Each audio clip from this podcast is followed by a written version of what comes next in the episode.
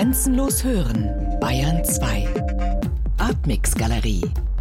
Immer freitags ab 21 Uhr im Hörspiel Artmix. Am Mikrofon Ralf Hohmann.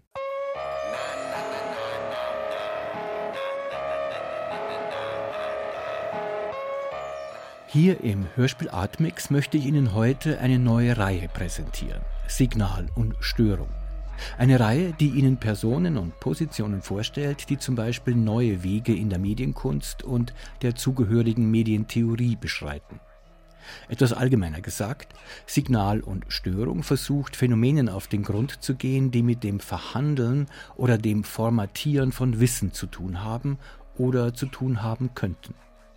Dabei geht es nicht um vorschnelle oder traditionelle Wertungen wie Klang versus Geräusch oder scharfes Bild versus verwackelt. Es geht auch nicht um ein klassisches Vorgehen in dem Sinne, dass wir daran arbeiten, wie das Signal optimiert werden kann und die Störung möglichst ausgeschaltet wird. Was also zum Beispiel eine wahre und gültige Inszenierung sein könnte. Ganz im Gegenteil. Mit Signal und Störung will ich die ästhetische Information erstmal so betrachten, als würde die Störung das Signal bereichern. Oder zumindest, dass die Störung als zukünftiges Signal möglich bleibt. Zum Beispiel, um es, wie in einem Mischpult, erneut einzuspeisen.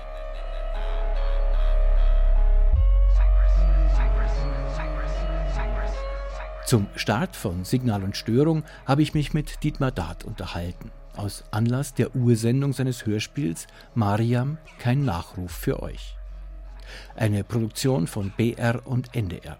Regie Henry Hüster und Komposition Sophia Kennedy. Das Stück kann als Podcast aus dem BR Hörspielpool heruntergeladen werden. Hörspielpool.de. Dietmar Dart arbeitet als Schriftsteller, Journalist und Übersetzer. Zum Beispiel übertrug er Kotwo Eschun vom Englischen ins Deutsche. Von 1998 bis 2000 war er Chefredakteur der Zeitschrift Specs. Von 2001 bis 2007 Feuilleton-Redakteur der Frankfurter Allgemeinen Zeitung. Für die FAZ ist er heute wieder als Redakteur für den Bereich Film tätig. Zweimal erhielt er den Kurt-Laßwitz-Preis, 2013 für Pulsarnacht und 2008 für seinen Roman Die Abschaffung der Arten der auch als Hörspiel für den BR realisiert wurde. Weitere Hörspiele sind Die Antilopenverlobung zusammen mit Mareike Mage und Largo Schmerzen. 2019 Mariam, kein Nachruf für euch. In diesem Hörspiel geht es, auf einen beschreibenden Satz gebracht, um die Dichterin Samira Weiß, die über die verstorbene Mathematikerin Mariam Mirzakhani keinen Nachruf schreiben will, den Leute verstehen, die sich für die Wahrheit nicht interessieren. Das Gespräch mit Dietmar Dart haben wir vor der Sendung in Frankfurt aufgezeichnet. Ich bin dagegen zu sagen, es gibt kein richtig und falsch. Ich bin aber dafür zu sagen, es gibt nicht nur ein richtig und falsch. Das ist der ganze Trick. Also immer wieder im 19. und 20. Jahrhundert war die große Erschütterung, die sozusagen nach der Aufklärung kam. Der Witz bei der Aufklärung war ja, die Christen haben vorher im Mittelalter halt gesagt, es gibt ein Buch und da steht drin, wie es wirklich ist. Und dann stellte sich raus, da steht ein Scheißdreck drin. Das ist halt nicht so.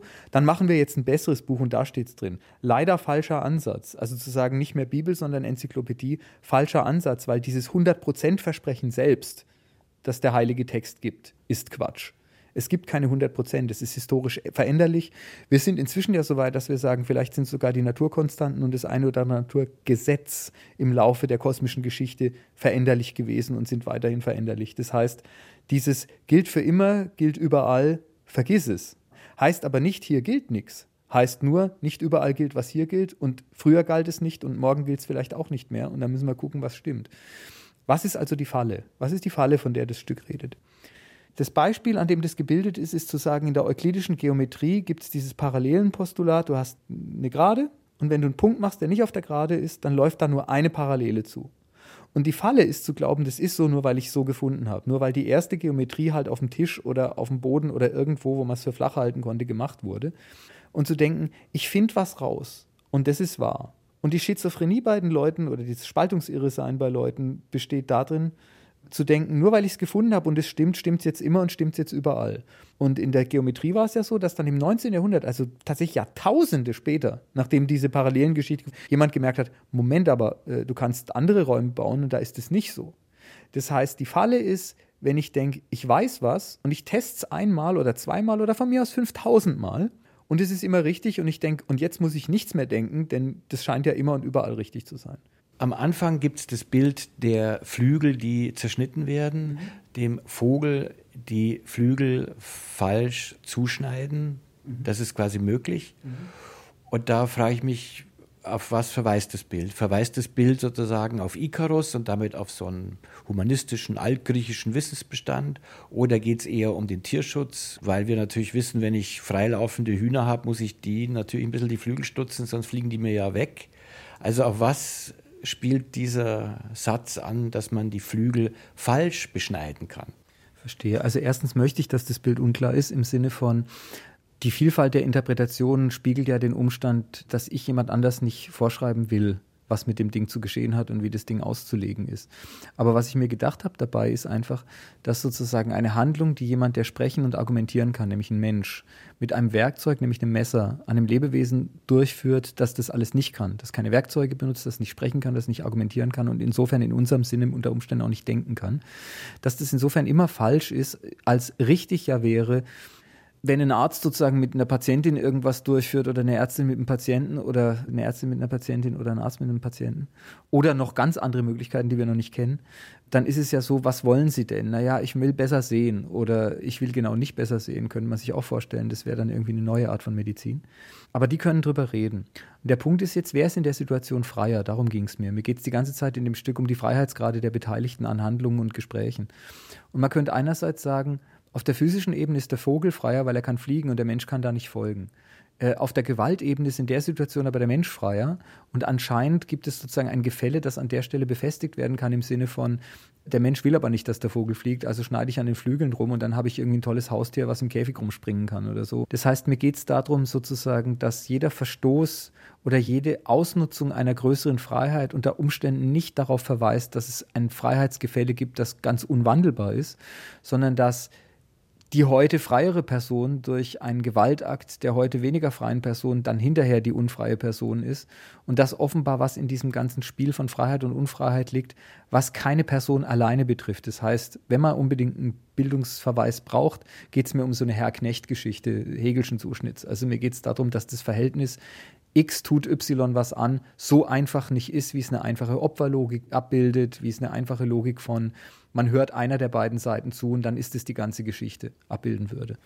Also es geht immer die ganze Zeit darum, wenn wir jetzt über Signal und Störung reden, wer sitzt eigentlich am Sender und wer sitzt am Empfänger und geht es überhaupt? Und ist da, wo gesendet und empfangen wird, nicht potenziell immer die Möglichkeit für zwei Richtungen gegeben?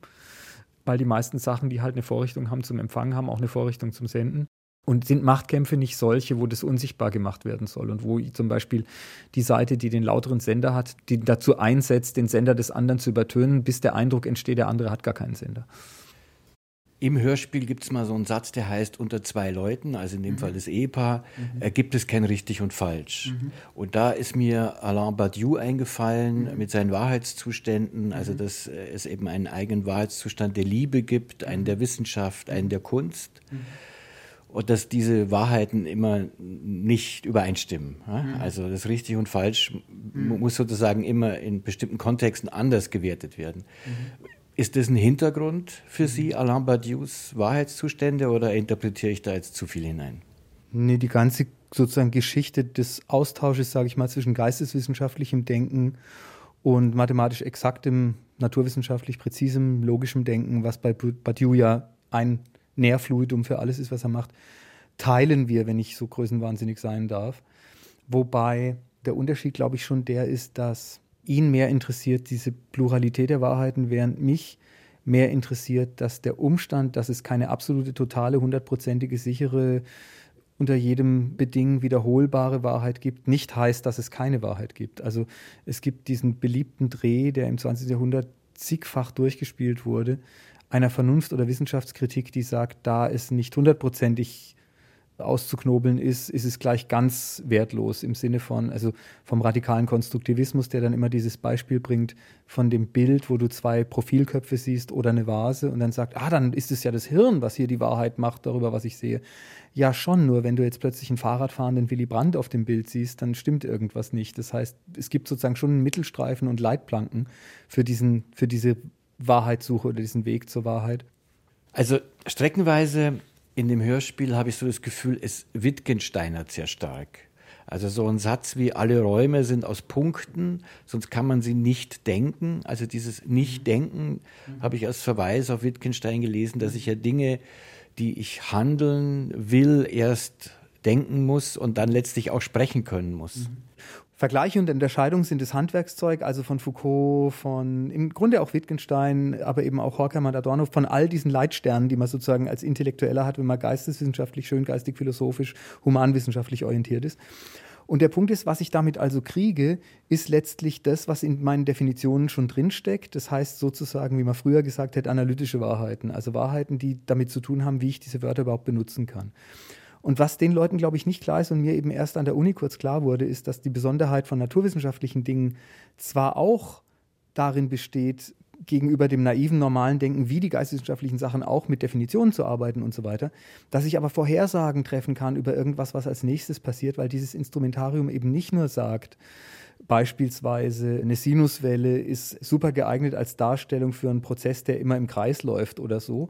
Das wäre wieder Vergleich und Unterscheidung. Sondern ich kann zum Beispiel mit der Bayes-Gleichung, das ist eine Gleichung aus der Wahrscheinlichkeitsrechnung, eine Gleichung bauen, in die man was reinstecken kann, was aus ihr rauskommt und dann wird sie besser und dann wird sie immer besser und dann kriege ich eine Optimierung und kriege eine Vorhersage, die irgendwie immer mehr mit dem zu tun hat, was los ist. Und das gibt es, wo du nur vergleichst und unterscheidest, was du an Sprach- und Begriffs- und Bildmaterial schon hast, natürlich nicht in dem Sinne. Und diese sozusagen teleologische Orientierung dieser Maschinen, die Gleichungen und sowas sind, das ist schon ein fundamentaler Unterschied.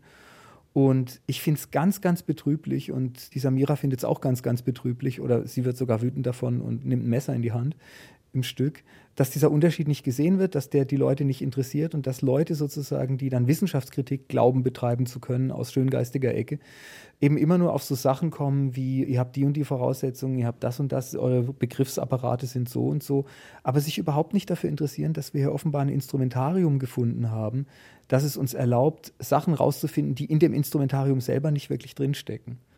Ich bleibe beim Sprung. Es gibt ja auch dieses Bild vom Sprungbrett. Ich weiß nicht mehr, wo es im Hörspiel mhm. ist, aber es gibt irgendwo diese Stelle mit dem Sprungbrett. Mhm. Und ist das dann das Sprungbrett aus der Falle heraus? Mhm. Es ist die Stelle, wo äh, sozusagen das erste Mal in Samiras Erklärung für ihren Liebsten rausspringt ein Wort, das er schon mal gehört hat von ihr oder woran er sich erinnert. Und dann denkt er, ah ja, das hast du mir jetzt erklärt, das kenne ich. Damit hast du mir doch erklärt, was die gemacht hat, da deine Heldin. Und dann sagt sie, nein, das war nur das Sprungbrett für das, was sie gemacht hat. Das heißt, ich habe vorhin gesagt, Voraussagen erlaubt Mathematik, wenn man sie auf die Physik anwendet oder auf andere Prozesse, die in der Natur passieren oder in der Gesellschaft passieren. Aber was auch so ist, ist, dass das Aufeinanderaufbauen der einzelnen Elemente viel, viel zentraler ist als in allem anderen, was Menschen so produzieren an Geist. Das heißt, wenn du bei einem guten Roman die ersten zehn Seiten nicht hast, weil du es im Flohmarkt gekauft hast oder sind rausgerissen oder irgendwas, kannst du dir es zur Not bauen, wenn es 400 Seiten sind. Wenn du ein einigermaßen gutes Mathe- oder Physikbuch hast, wo jemand die ersten zehn Seiten rausgerissen hast, vergiss es. Das ist ein weiterer Unterschied zu sozusagen rein schöngeistigen Beschäftigungen. Du lernst es nur, indem du es machst und nicht indem du es liest und auswendig lernst und dann damit schon jonglieren kannst. Und das Bild vom Sprungbrett sagt also, bevor sie ihre Mathematik machen konnte, die Maria Mirsakani, musste sie bereits eine Mathematik kennen, die wiederum selber schon höher ist als der Level der Mathematik, die die meisten Leute brauchen, selbst Techniker. Und deswegen Sprungbrett, sie ist sozusagen nicht vom Boden gesprungen, also von der alltagsintuitiv verwertbaren Mathematik, sondern bereits von einer Abstraktionsstufe. Und das Bild Sprungbrett sagt dann natürlich, wo ist sie reingesprungen? Ja, in gewisser Weise erstmal in die Luft, also ins Leere. Und ich glaube halt, dass auch wenn man jetzt so wissenssoziologisch dieses Verfahren des Sprungbretts am ehesten in diesen Disziplinen findet, wie ich es gerade geschildert habe, dass du also eine Voraussetzung hast, die schon anspruchsvoll ist, um dann zu was noch Irrerem zu kommen, dass das aber ein Modell ist für was Allgemeinmenschliches, wo man auch sagen kann, der historische Erkenntnisprozess ist vielleicht so oder der politische Erkenntnisprozess ist vielleicht so. Also sozusagen ein Land, in dem, sagen wir mal, bestimmte Probleme abgeschafft wurden um das Wort Revolution jetzt nicht zu sagen, ähm, ist Land, in dem andere Probleme entstehen, die man gar nicht sehen kann, bevor man nicht diese ersten Probleme gelöst hat. So, und das ist, glaube ich, was allgemein menschliches. Und das spielt aber in der Mathe eine große Rolle, dass also Probleme entstehen durch die Lösung von Problemen, aber auf eine Art, die man sehr genau nachzeichnen kann, obwohl es im Menschenleben dauernd passiert. Da kann man es aber nicht so schön nachzeichnen. Ich bleibe noch mal ein bisschen beim Signal, weil es gibt ja eine ganze Reihe von Anstrengungen, das Signal so zu optimieren, dass es störungsfrei rüberkommt. Aber ist das sozusagen die Kunst oder ist die Kunst nicht genau die Möglichkeit, ein hohes Störpotenzial ins Signal einzubauen? Also das ist jetzt ein Problem, weil auf der Ebene drüber zu reden, verlangt einem immer ab, in einer Bilderwelt sich zu bewegen, die nicht exakt genug ist für das, was ich an der Stelle gerne hätte. Also seit wir differenzieren und integrieren können, seit der Infinitesimalrechnung ist es ja so, dass wir auch über Veränderung reden können, als statt über so ein statisches Ding, dass wir Optimierung diskutieren können auf der Ebene der Bewegung, also sozusagen eine Verbesserung, die dann in eine Verschlechterung gibt, die dann in eine Verbesserung gibt, Iterationen, minimale Abweichungen beschreiben können, mögliche Optima oder mögliche unterste Situationen beschreiben können auf eine Art, die sozusagen zwei Fragen stellt. Da will ich ja ein Programm schreiben auf eine Art. Und die Leute vergessen, dass das immer zwei Fragen sind, nämlich schreibe ich das Programm richtig und schreibe ich das richtige Programm. Das ist nicht dasselbe. Und ich glaube, die erste Frage kann man innerhalb einer sehr strengen Logik tatsächlich diskutieren. Die zweite Frage aber ist für mich eine soziale. Also, weil das ist ja die Frage, was will ich denn mit dem Ding? Das war der Hörspiel Atmix. Heute mit Dietmar Dart in unserer Reihe Signal und Störung aus Anlass der Ursendung seines Hörspiels Mariam kein Nachruf für euch. Das finden Sie im Hörspielpool des Bayerischen Rundfunks zum kostenlosen Download unter hörspielpool.de. Und unsere Reihe Signal und Störung im BR Podcast, Stichwort Atmix Galerie. Am Mikrofon verabschiedet sich Ralf Hohmann.